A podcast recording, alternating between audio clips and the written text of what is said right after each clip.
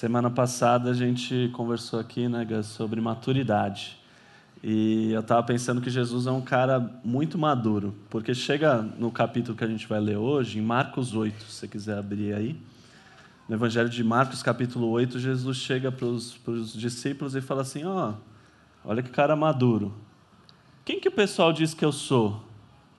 Já pensou em fazer isso, Gustavo? Você chegar ah, descobriu o que, que as que outras as, pessoas quem acham que as de redes você. sociais dizem que eu sou. É, quem que a galera aí acha, tá achando de mim? O que que tá, que estão achando de não, mim não aí, tem, né? Não tem esse grau todo. O que que o pessoal que não me conhece muito bem tá achando de mim? Daí os discípulos falam: "Ah, tem... o pessoal acha que você é profeta, que você é Elias, João Batista", e vai falando ali algumas coisas.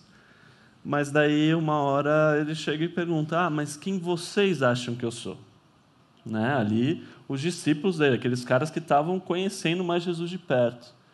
E Pedro fala: Você é o Cristo, você é o Messias, você é aquele cara que desde o Antigo Testamento estava prometido de vir, você é o Filho de Deus.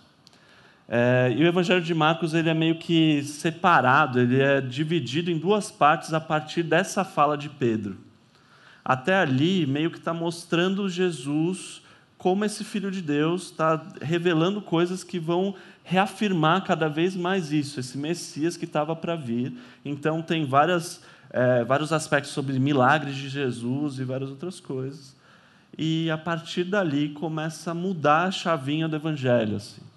Começa a, a, os milagres vão ficando um pouquinho para escanteio, ainda tem alguns, mas começa a ter mais falas de Jesus, parábolas, direcionamentos e principalmente uma situação que é nova para os discípulos que Jesus chega e fala: Ó, eu sou sim o Messias, eu sou esse rei que estava prometido, mas eu sou um rei que está destinado à morte. A maneira como eu vou preencher esse papel de rei, de Messias, vai ser morrendo por vocês, pela humanidade. Isso era uma bomba, né, Zé? Na cabeça da época, esperando um libertador político, esperando né, um grande líder ali. É, de repente, como assim? Que, que bad vibe, né? Uhum. Negócio de morrer, que mensagem mais estranha, não faz sentido. E, e o curioso é que a gente, né, quando analisa esse texto ali, a gente vai vendo que Jesus começa a falar: ó, não só eu vou fazer isso, a minha identidade, agora que vocês estão me conhecendo bem, então eu, eu perguntei para vocês que, quem que o pessoal diz que eu sou, quem que vocês acham que eu sou, mas deixa eu falar um pouquinho sobre quem eu sou. E a maneira como Jesus define a identidade dele tem a ver com a obra que ele vai fazer.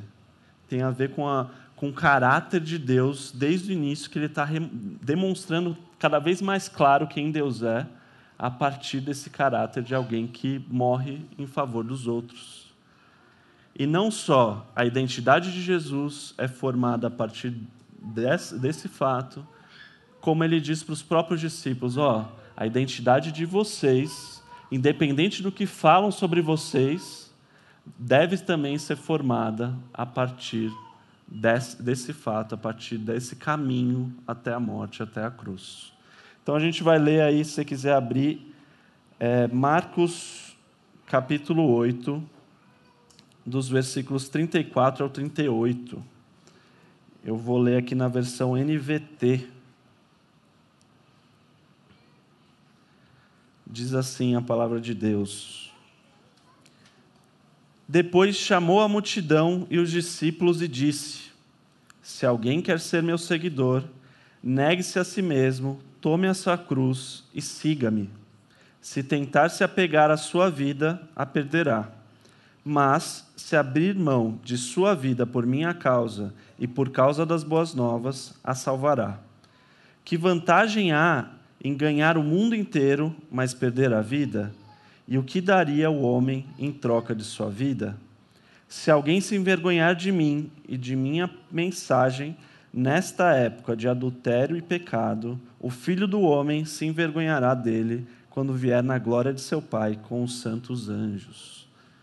Que Deus ilumine a sua palavra nesse momento para nós. Pensando sobre essa questão e conversando, né, a gente conversou durante a semana, eu e Gustavo e tudo mais, entre os pastores, a gente é, percebeu nesse texto uma situação muito clara ali, né?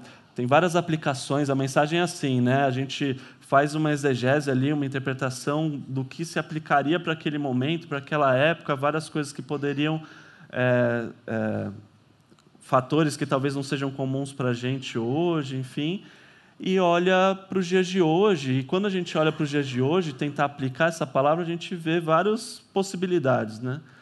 E uma das possibilidades que eu vi claramente nesse texto é essa noção de identidade. E porque Jesus ele chega antes, ele pergunta, né? Que nem eu falei, olha, ele está perguntando, né? Quem que dizem que eu sou? Quem vocês acham que eu sou? Deixa eu falar quem eu sou. E agora eu quero falar sobre vocês. Quem vocês devem ser se vocês querem me seguir? Como que deve ser a característica e identidade de um discípulo de Jesus, né? E ele chama a multidão e os discípulos e ele fala, ó, que qual é a vantagem que há, que vantagem que há em ganhar o mundo inteiro e perder a vida? Então existe um problema aí que Jesus está tratando, um problema sobre a maneira como a gente olha do que é ganhar a vida. O que é fazer a vida valer a pena? Como que eu formo a minha identidade como alguém que viveu a vida bem? Como eu formo a minha identidade como alguém que faz a vida valer a pena, né? E a maneira como a gente constrói hoje, né, na nossa identidade, eu a gente vê nas livrarias, é comum a gente pensar, tem best-sellers falando assim, ó, seja você mesmo. Ou um, da Bene Brown, uma autora que a gente eh, vira e mexe já citou aqui, já falou sobre questões boas e tal, mas com, uma, com, com críticas e tal. Quem, não sei quem aqui conhece a Bene Brown, é, mas ela tem um livro, A Coragem de Ser Você Mesmo. Imperfeito. Não, mas é, tem também a coragem de ser você mesmo. Aqui, no caso, é, São, é, é, o mesmo é, título. É que quando o autor né, ele, ele pega, que tem a coragem de ser imperfeito, mas também a coragem de ser você mesmo. E quando o autor né, ele lança um best-seller, ele vai mudando só um pouquinho do título. Então tem essa parte E um pouquinho também. do texto também, né? É, ele só, coloca as mesmas coisas, vai mudando um pouquinho. É, então a gente está numa cultura assim, nessa busca por nós mesmos nós mesmos, você mesmo virou um ente que você tá, você mesmo nem conhece quem você é mesmo. Então é uma uma loucura assim, né? E, e alguns teólogos falando sobre essa maneira como é, a nossa cultura lida com a, a, é, nossa identidade, vai comparar com, com sociedades mais orientais ou mais tradicionais, que são diferentes da nossa em muitos aspectos, mas principalmente na questão de que a identidade formada numa cultura mais tradicional era uma identidade que vem dos seus pais, de uma tradição ali que vai seguindo em relação à honra, né? Tem muito a ver com você se adaptar àquele clã, àquela tribo, àquela sociedade, cultura você, local, né? É, e você fazer jus àquela cultura. Então, é uma referência é, que vem de fora, assim. Então, a gente fala isso de uma alter referência. É algo que você está se baseando em pessoas ao seu redor, naquela que a cultura está impondo sobre você, né? enfim, que é os seus é? pais e tal. Né? Quer ver como a gente tem uma, uma referência? Pensa assim: como é que a sua família mede o sucesso? Porque cada uma das nossas famílias mede sucesso de forma diferente. Para uma é falar mais uma língua, para outra é morar um tempo fora do país, para outra é ter a casa própria, para outra é ter um curso superior e assim por diante. Determinadas profissões. É a profissão, né? Continua. Então a, a família determina a medida de sucesso. De, e é muito difícil. Às vezes é uma coisa simples, né? A gente vai conversando aqui, uma coisa simples você ouvir alguém falando assim, mas meu pai insiste que eu, que eu, que eu tenha a profissão dele. A gente está ouvindo isso falando, e as, é, quem está fora do, do, desse ambiente de medida de sucesso, você pensa, ah, isso é uma besteira. Fácil para ele dizer não. Só que naquela cultura familiar ali, ele está negando a única medida de sucesso que foi apresentada para ele a vida toda. E o pai recebeu isso e está entregando também. Por exemplo, na minha família, a medida de sucesso é ministério. Ministério. Né? Meu pai é pastor, né? foi o tempo todo diretor de um seminário, ou da diretoria estatutária, ou lá como reitor mesmo. Meu pai e a mãe se conheceram lá. Então, ela, ela missionária e ele, e ele pastor. eles se conheceram, se casaram, foram professores lá, e estiveram sempre envolvidos com ensino teológico, com missões, muitos alunos, muitas histórias de missões, muitas viagens missionárias a vida toda. Eu, de alguma forma, vivo isso, mas eu falando assim, que Deus transforma esse, depois de olhar para a minha identidade, isso que em mim, na hora que eu falo, mas eu não sou isso, eu estou porque meu pai e minha mãe, me, de alguma forma, me provocaram para que essa fosse a minha, é, é, a minha medida de sucesso. Mas quando a gente começa a olhar para isso e, e perceber assim, eu podia viver uma outra experiência, uma outra história. E quando a gente olha para Jesus, a gente está vendo que aqui também as pessoas impõem para ele uma identidade. Os fariseus estão sempre dizendo com quem ele deve se relacionar ou não. Ah, os discípulos também têm alguma coisa que eles esperam de Jesus. Você deve ser o rei do jeito que a gente quer. E nós também impomos a Jesus aquilo que nós queremos que ele esteja de algum jeito, a gente está lidando sempre com alguma frustração de que Jesus não é. E isso é um desafio para nós. E a gente gostaria que ele fosse. É, né? que gostaria que ele fosse. Que a gente tem que olhar para as Escrituras para ver quem Jesus é e quem nós somos para a gente chegar nesse lugar de identidade. Sim. E a, a, o curioso é que quando a gente olha para essas culturas tradicionais, né, e a, a nossa tendência, cultura ocidental, moderna, tal, a gente olha e fala: ah, não, isso é muito opressor. E foi um movimento que a nossa cultura fez, né, na, na, historicamente.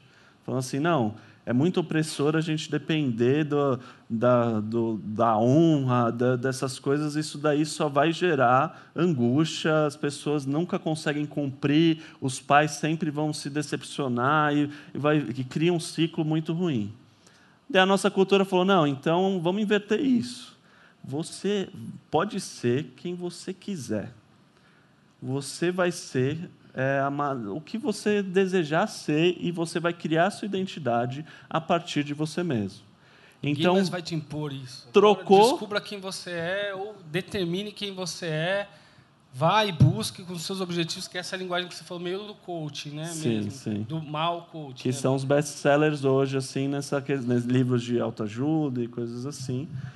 E seja, seja várias coisas. É, isso. E a gente trocou uma cultura tradicional por uma cultura individualista. Então, o nosso objetivo é tentar achar em nós mesmos, ter uma autenticidade. Então, é aquela noção de que ó, você tem que ser autêntico em relação àquilo que você é, e você vai conquistar essas coisas, e essas coisas vão definir quem você é. O problema é que a gente trocou um tirano pelo outro, né? nesse processo. A gente troca o tirano das outras pessoas e começa a criar um tirano do, da, da conquista. Você só passa a ser alguém quando você conquista uma carreira, uma certa estabilidade financeira. Seguidores um, no, na rede social. Seguidores na rede social, é, um relacionamento com outra pessoa. E é curioso isso, né? Porque mesmo nesse aspecto Jesus também vai quebrando, assim como o Simval falou, né? É, ele não sentiu, ele não sentiu a dor, né? Daquela. Quem estão dizendo que eu sou? Aí alguém fala, fala assim, não, Elias, não, Elias não. Ele não se, ele não se ofende naquelas comparações, né? Ele. E vocês? O que vocês acham? Então ele. Vocês que me conhecem. É, vocês né? que me então... conhecem. Então a gente tem que aprender, né? pouco com Jesus aqui, porque quando falam da gente, é, das duas umas, ou é verdade ou é mentira. Então não é para se ofender. Certo? Se for mentira, não preciso ligar. Mas se for, se verdade, for verdade, é porque é verdade. É verdade. né? E a gente precisa lidar com isso. Jesus está mostrando claramente essa, essa questão. Quando eles falam quem ele é, e é, tem uma representação ali das qualidades daqueles com quem ele está sendo comparado. E sempre a gente pensa na qualidade. Mas é, também é, a gente conhece o texto bíblico e a gente sabe que tem os defeitos daquele, daquele com quem ele é comparado. Né? Sim. E, e, pensando sobre isso, assim, né, a gente vê que é, é uma vida super inconstante, com bases que não são nada firmes, assim, sólidas para a gente se desenvolver. Né? Jesus está falando, ó, não tente basear sua identidade na maneira como você conquista as coisas nesse mundo, seja através de uma referência das outras pessoas, seja de uma referência própria, porque isso só vai te dar bases inconstantes. Eu lembro quando eu era, tinha uns 13, 14 anos assim, eu tive uma uma época que eu só andava com camisa de heavy metal, camiseta de heavy metal, estava deixando o cabelo crescer. A sua cara, é, minha isso. cara hoje, né? Tem tudo a ver comigo. E eu estava um dia com uma camiseta do Iron Maiden, assim, e eu estava com os amigos, e chega a mãe de um dos amigos, olha para mim, assim, começou a conversar comigo, e falou assim: Ah, Zé, você está na fase do heavy metal. Eu passei por essa fase. Você ficou ofendidíssimo. E já saí dessa fase. Uma hora isso vai acontecer com você. Eu olhei aquilo, falei: Quê? Nossa não é uma fase. Que fase do heavy metal? O heavy metal corre nas minhas veias. Como assim? Quase que você né? bateu nela, né? Porque a minha metaleiro, identidade, metaleiro, tudo, né? tudo naquele momento girava em torno do heavy metal. É o jeito de vestir. Meus amigos, cabelo, os lugares que eu ia, as pessoas que eu julgava serem piores ou melhores que eu. Porque eram Os piores eram que ouviam qualquer outra coisa que não fosse heavy metal ou ouvia um rock que não era tão pesado.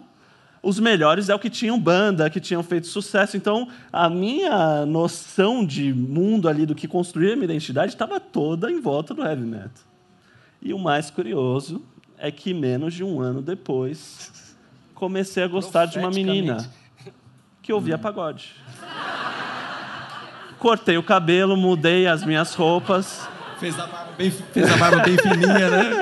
Não tinha barba na época, mas se eu tivesse, eu faria. E olhando, é muito irônico olhar para isso, é engraçado, chega a ser cômico. Mas é isso, a nossa identidade, quando a gente baseia nessas, se baseia nessas coisas, elas são muito inconstantes. É, e tomara que alguém não diga para você, você está na fase do...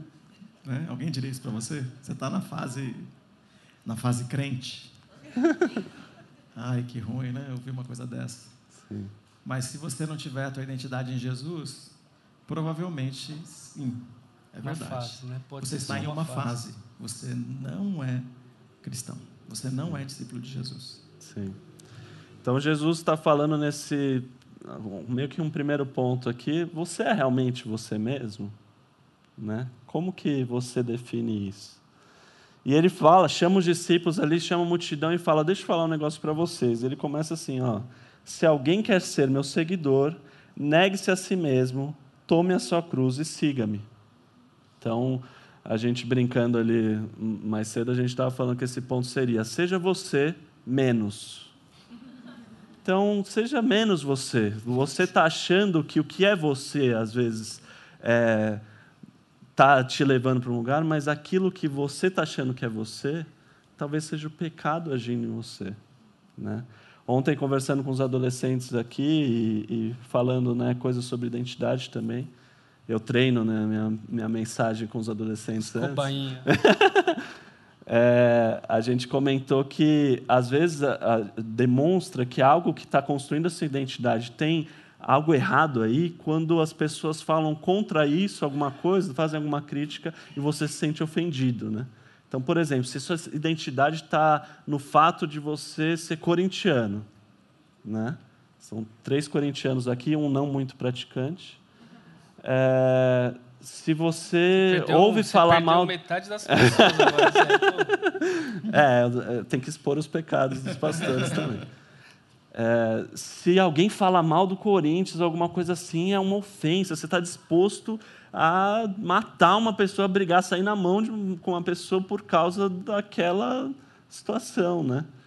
Então, são vários uma fatores. Uma identidade aí. frágil, parece. Né? Por que, que você, se você é aquilo, por que, que você precisa se ofender tanto? Enfim, Sim. né? Às vezes a gente acha que é o contrário. Se eu se eu sou alguma coisa, ou mesmo com o cristianismo, né? se eu sou, então eu não vou permitir nenhum desaforo contra cristãos.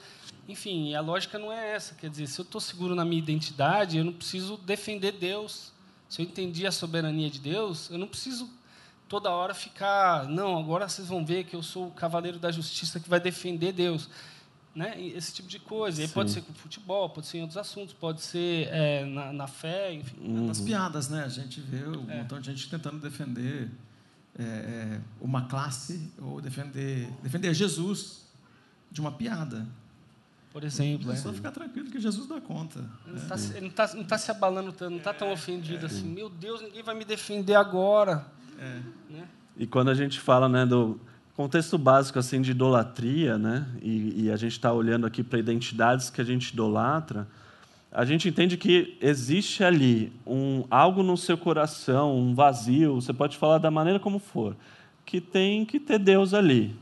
Então existe um espaço que Deus criou a gente. Parece algo bem simples, quem já ouviu isso várias vezes, às vezes fica, nossa, mas isso é tão besta mas é, é muito profunda essa questão, né? porque Deus cria a gente de uma forma que o nosso centro ali, é o centro do nosso ser, que a gente chama de coração, biblicamente, existe ali um espaço que só cabe Deus perfeitamente. E que se a gente coloca qualquer outra coisa ali, essa coisa vai se tornar um Deus, e um Deus que não pode te ajudar, um Deus que só vai te falhar. Não né? corresponde às prerrogativas de Deus, né? Vai ter alguma outra coisa que vai me servir, mas não é Deus, né? Sim. E quando Jesus está falando, ó, negue-se a si mesmo, seja você menos, ele está falando, ó, olha para esse pecado aí, olha para que está no centro do seu coração, para essas coisas que você está construindo a sua identidade e deixa elas de canto para você ver, me coloca nesse lugar aí, me segue, olha para mim, né? É, e é curioso vocês falarem sobre essa questão né, de até usar Deus como idolatria, assim, né? Pedro talvez vive um pouco isso, né? Um pouco anterior aqui, quando Jesus fala que vai morrer, o apóstolo Pedro chega para Jesus, puxa Jesus de canto e fala: Não, Jesus, não vai acontecer isso não. Jesus olha para todo mundo e repreende a Pedro, falando: sai de mim, Satanás, você não está pensando nas coisas de Deus, você está pensando nas coisas desse mundo. E depois ele fala esse trecho aqui, ele está falando, talvez, ó, Pedro, a sua identidade ainda está criada em coisas, você está preocupado com coisas que não deveria estar. Eu não vim aqui para me defender, justamente, eu vim aqui para morrer em favor dos, dos outros. Né? É, o texto é, é interessante, né? sobre, sobre as descobertas de Pedro. O texto que fala sobre, sobre idolatria no Antigo Testamento, o Salmo, eu não vou lembrar exatamente, 90, 91 talvez, que fala sobre idolatria, que né, para a gente não ter ídolos, e termina dizendo assim que torne-se semelhante a eles. Né? Então, eles têm olhos e não veem, boca, mas não falam. E torne-se semelhante a eles, cada um, né, aqueles que o seguem. Então, pensando nessa questão da idolatria do nosso coração, quando nós estamos seguindo a Deus, Ele nos ajuda a, a ver quem nós somos e ver o outro. E a relação com Deus é a relação de amor. Eu amo a Deus e amo o próximo. Então é uma relação onde eu vejo a mim mesmo, porque o modelo de amor, de ponto de partida sou eu. Ame o próximo como a si mesmo, nesse, nessa relação de amor com o próximo. E na relação com Deus. Então eu, eu, eu me vejo, vejo a Deus e vejo o outro. Agora, quando nesse lugar não está quem deveria estar, aqui nós estamos falando de Jesus, nós estamos com um ídolo nesse lugar. E esse ídolo que está no nosso lugar tira a nossa identidade e logo nós não vemos o outro. Então o outro é um meio da gente conseguir alguma coisa. O outro é um meio, é o outro eu uso para eu não o amo. Eu não considero como alvo do amor de Deus e eu não o amo. E eu uso o outro, então eu estou cego em relação ao outro e cego em relação a mim. E aí tem todo uma, um caminho grande que a gente pode seguir nessa, nessa perspectiva, mas a gente não consegue descobrir quem nós somos, porque quem está no lugar que deveria estar ali atuando para nos dar identidade, está um ídolo. Que pode ser, como o Zé falou, que pode ser o, heavy metal, né? para ficar dentro do que já foi falado aqui. Ou quantas outras coisas que a nossa cultura familiar mesmo pode trazer, ou a cultura da nossa sociedade pode trazer, e a gente colocar nesse lugar. Sim. Tem um filme que chama Anjos da Vida. É, é um filme sobre um, um, centro de treinamento, ali uma academia meio que militar nos Estados Unidos que treina as pessoas que vão fazer a prova para serem salva-vidas de alto mar. uma das profissões mais perigosas do, do mundo, né? Da, e não só dos Estados Unidos ali, e que precisa dos melhores né, nadadores, pessoas com uma capacidade física imensa.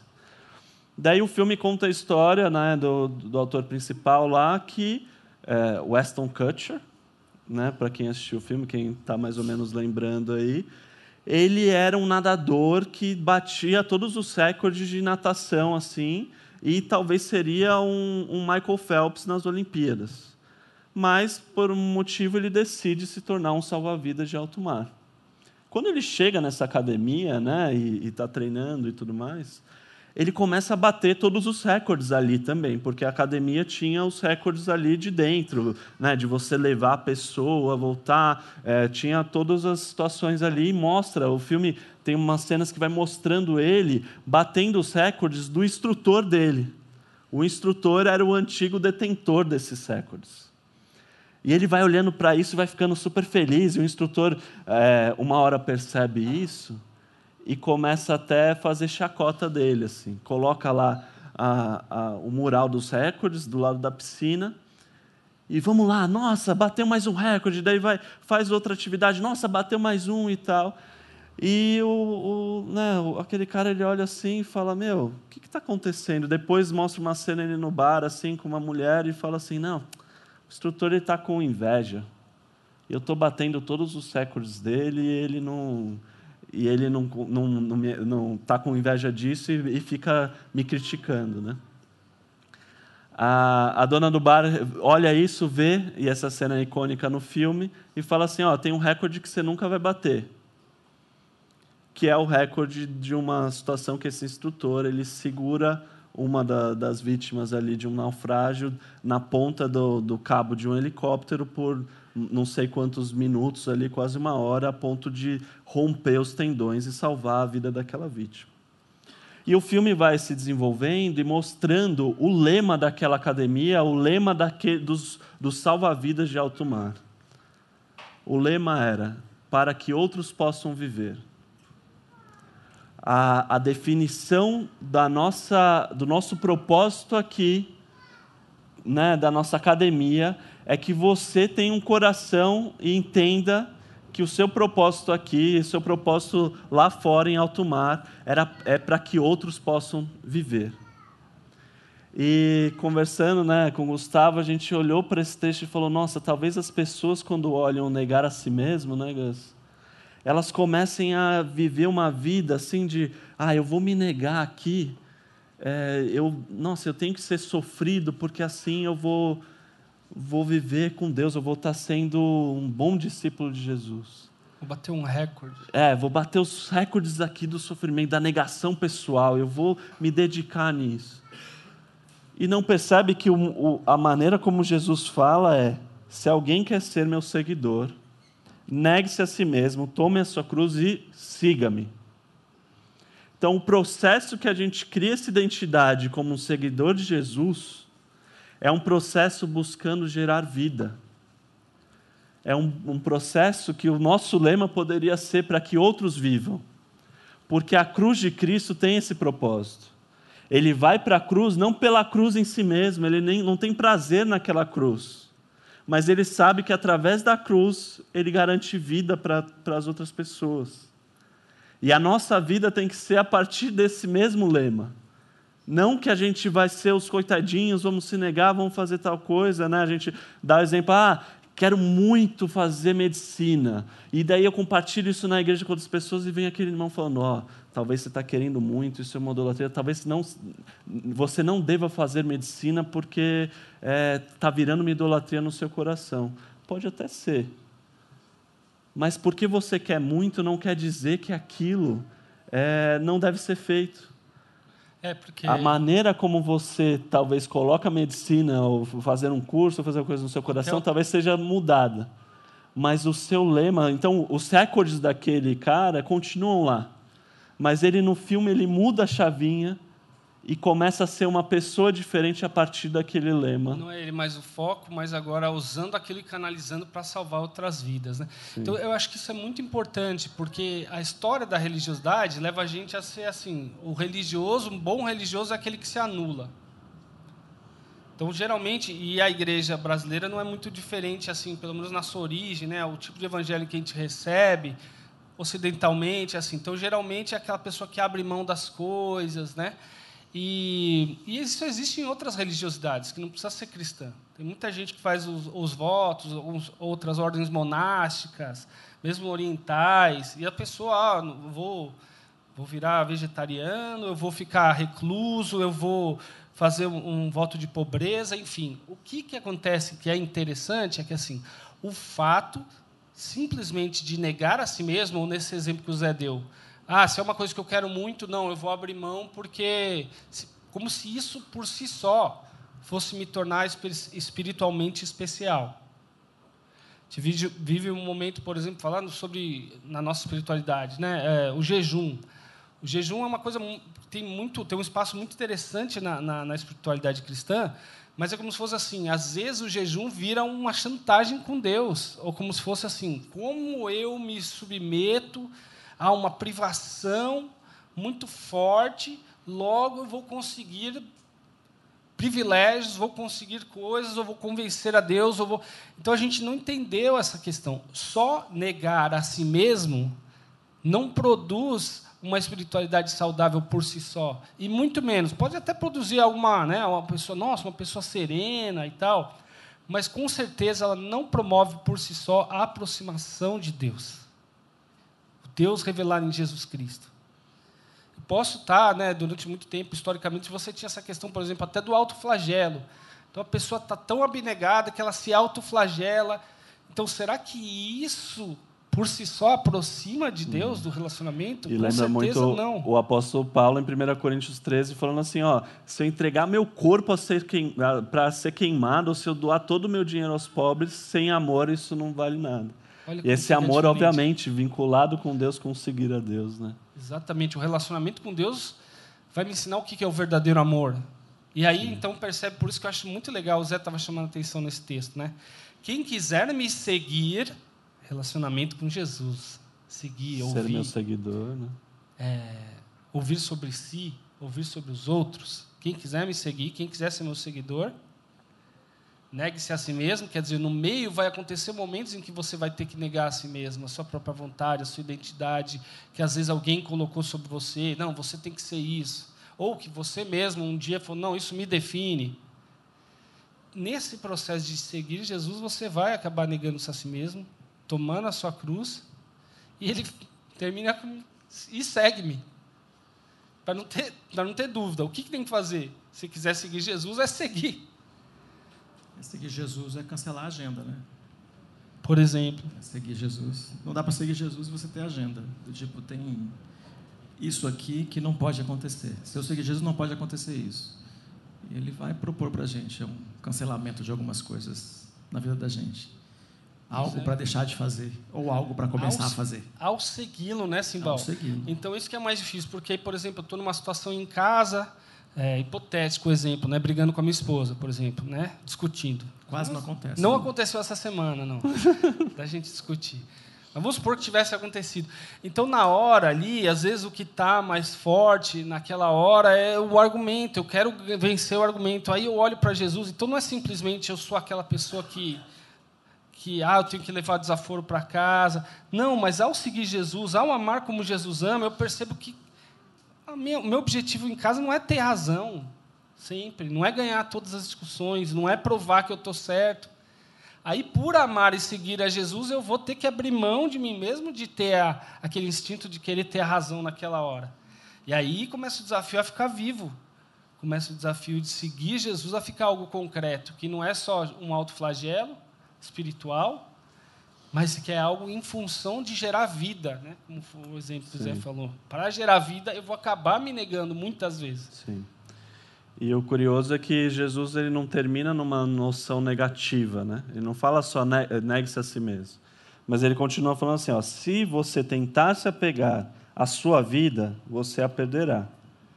Mas se abrir mão de sua vida por minha causa e por causa das boas novas a salvará. Que vantagem há em ganhar o mundo inteiro, mas perder a vida ou perder a identidade? O que daria o, o homem em troca de sua vida?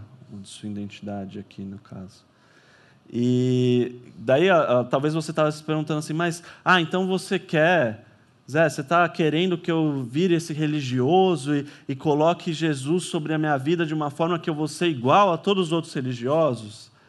E eu acho que é o oposto disso. Eu queria defender o oposto disso. Né? Tem uma ilustração do, do C.S. Lewis que ele fala o seguinte: imagina que tem uma tribo isolada em algum lugar do mundo, na, na Nova Zelândia, onde for, sei lá, que os caras, ou no meio da Amazônia, que ainda tem tribos isoladas lá, é, que nunca experimentou sal. Nunca experimentou sal, não sabe, é longe do oceano, eles não têm esse costume, enfim. E você pega um, e você está em contato com essa tribo, com algumas pessoas dessa tribo e você tem um pouquinho de sal ali com você, que você levou nessa viagem, e você dá um pouco de sal puro para eles experimentarem. Eles vão olhar e vão falar: nossa, sal é um negócio forte, né? É, tem um gosto bem característico e, e né, icônico ali. Eu não vou esquecer esse gosto. Daí você olha e fala: ó, lá em São Paulo, da onde eu vim, no, no Brasil, ou seja, né, se a pessoa for de fora, é, a gente coloca sal em praticamente todas as comidas. O que, que esses, essas pessoas vão achar? Elas vão olhar e falar: nossa, mas se esse negócio, né, é, que ele me deu aqui na boca, é tão forte o sabor desse negócio, ele coloca em todas as comidas, isso, as, todas as comidas vão ter esse gosto forte e talvez não seja tão agradável comer assim. Né? Eu, não, eu não quero comer essas coisas lá de São Paulo. Mas a gente que mora aqui, que coloca sal nas comidas, a gente sabe que o sal ele não tira, né, se com moderação ali, ideal. Né? ele não tira o, o sabor das coisas. Ele realça esse sabor. Na carne, nos vegetais, no ovo cozido, o que for, ele realça esse sabor. E. Lewis está falando justamente isso sobre Jesus. Jesus tem uma personalidade muito forte.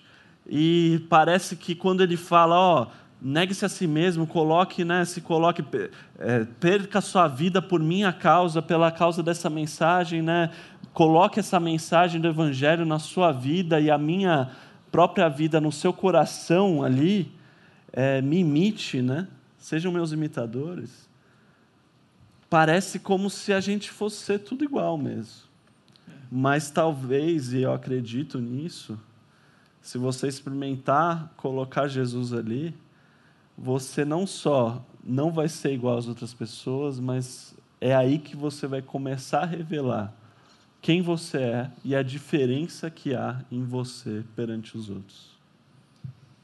Eu tive uma dessas experiências bem profundas numa, numa das, das viagens missionárias que eu fiz, das muitas né, que eu pude fazer. Eu estava no sertão da, da Paraíba e a gente estava plantando uma igreja lá, em 2004. E durante as, o mês de janeiro eu passei, eu passei lá com uma equipe grande e a gente andou por muitos lugares lá. E em dado momento as pessoas que já tinham confessado que queriam ser discípulos de Jesus, aqueles aqui da, da equipe que já, já tinham experiência em ajudar as pessoas a dar os primeiros passos de fé, a gente é, acompanhava essas pessoas, encontrando com elas regularmente ali numa semana, é, duas ou três vezes. E eu me lembro que um, uma, uma professora, bem da, da, da, Então, alguém mais esclarecido do que a maioria das pessoas, ia, é, bem típico a situação de, de, necessidade. A casa, a casa ela tinha que emprestar cadeiras da vizinha para poder a gente poder sentar. E a gente conversando e em dado momento ela tinha que ler, então a gente conversava, ela lia um versículo e a gente conversava sobre aquele versículo. Chegou nesse versículo, mas na, na, no texto que está em Mateus, né, desse, que diz essa essa referência que a gente tem aqui. É, se alguém se envergonhar de mim e de minha mensagem nessa época de adultério e pecado, o filho do homem se envergonhar dele quando vier na glória de seu Pai é, com os santos anjos. E a gente na versão em Mateus tem uma parte né, que, não, que não está exatamente como aqui. E aí ela, ela começa a ler o versículo e eu estou assim fazendo a minha fazendo o meu trabalho. Eu não estava tão dentro do assunto. Ela começa a ler o versículo e vai ficando emocionada.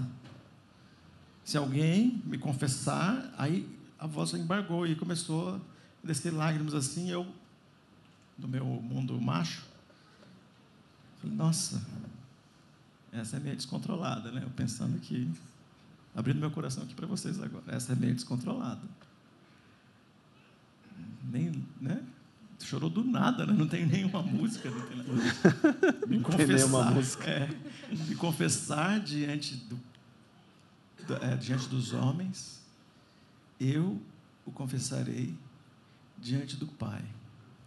Ela olhou assim e pegou no meu braço, né? Tinha uma, uma outra senhora junto comigo. Ela pegou no meu braço assim e falou assim: Pastor, Jesus está falando meu nome para Deus. Jesus está falando meu nome para Deus. Assim, chorando.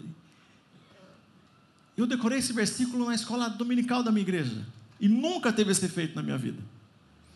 Ela estava emocionadíssima, eu fiquei emocionado porque eu pensei assim, está tá falando o meu também. Está falando o meu também. Mas era aquela situação dela estar tá descobrindo Jesus. Ela está descobrindo o sal que tempera. E não o sal que agride.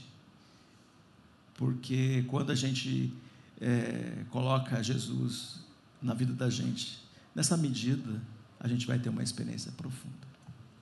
Sim. Quando é, a gente continua ali no Evangelho de Marcos, a gente sabe que, falei, né? Quando Pedro fala, você é o Cristo, começa a mudar um pouco as coisas, né? E no capítulo 10 fala assim, né? Jesus falando, nem mesmo o Filho do Homem, nem mesmo eu, Filho de Deus, vim para ser servido, mas para servir e dar a sua vida em resgate por muitos. Esse talvez seja o versículo central do Evangelho, porque Marcos estava mostrando a identidade do verdadeiro Jesus, a identidade de Deus que tem esse caráter de alguém que dá vida, que ama a ponto de dar a vida, né? E quando a gente olha para esse Deus e reconhece, conhece esse abraço de verdade, tem essa, essa noção real, né? não só algo racional, né? que nem você mesmo falou, né, Simval? Você está ali, é um versículo comum ali, mas talvez naquele momento que aquela mulher conseguiu falar, ó, oh, Deus está falando o seu nome para Deus. Jesus está falando o seu nome para Deus, diante de Deus. É, a gente começa a ter a capacidade de se entregar para esse Jesus. Porque eu não sei né, a história de cada um aqui, obviamente, mas eu sei que esse processo de identidade não foi fácil para você até aqui. Independente da maneira como você construiu, se seja, se for, né, se tiver sido através da, da família de vocês, do que esperavam de vocês. Ah, eu, nossa, eu sempre é, esperava que minha família sempre esperou que eu fosse a filha perfeita. Ou daquilo que você mesmo quis construir. Nossa, eu fui atrás disso, eu construí. E aí? O que, que isso te trouxe? Satisfez o seu coração?